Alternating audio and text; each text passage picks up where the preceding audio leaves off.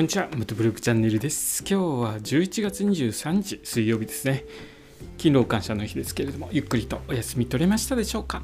えー、道の駅全国制覇の旅なんですけれども、全国の道の駅のスタンプラリーに参加して、道の駅のスタンプ集めて回ろうということを知っております。それでですね、11月の9日10日にかけて、茨城県の道の駅、えー、全部回って来ていよいよですね関東のスタンプブック終わりを迎えようとしていました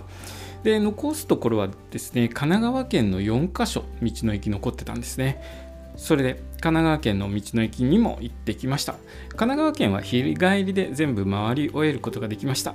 えーと1番目に行った道の駅は神奈川県の道の駅箱根峠ですね。まあ有名なところですね。国道1号沿いの道の駅で。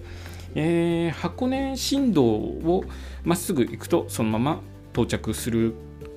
ところです、えー、非常にアクセスしやすかったですねただちょっと東名が今集中工事してますので高速道路をお使いになる方はちょっと渋滞等を気をつけてここの道の駅に行かれるといいかもしれないですね、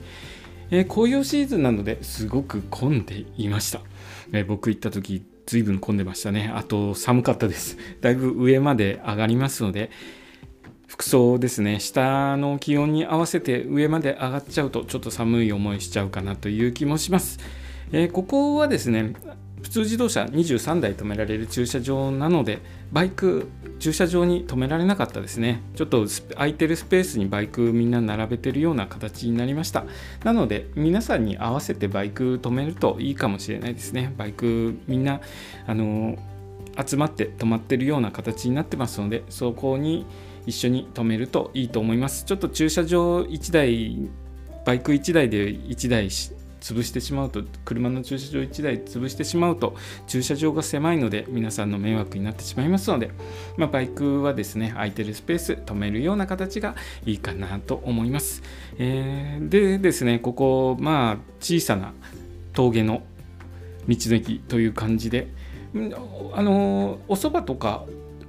リーズナブルなお手頃な値段で販売されてますのでですね小腹が空いてる時とかちょっと、えー、寒くて 暖を取りたい時とかお蕎麦食べたりとかするといいかもしれないですね。まああのバイクの関東でバイク乗ってる方は結構箱根好きな方多いと思いますのでここを立ち寄られて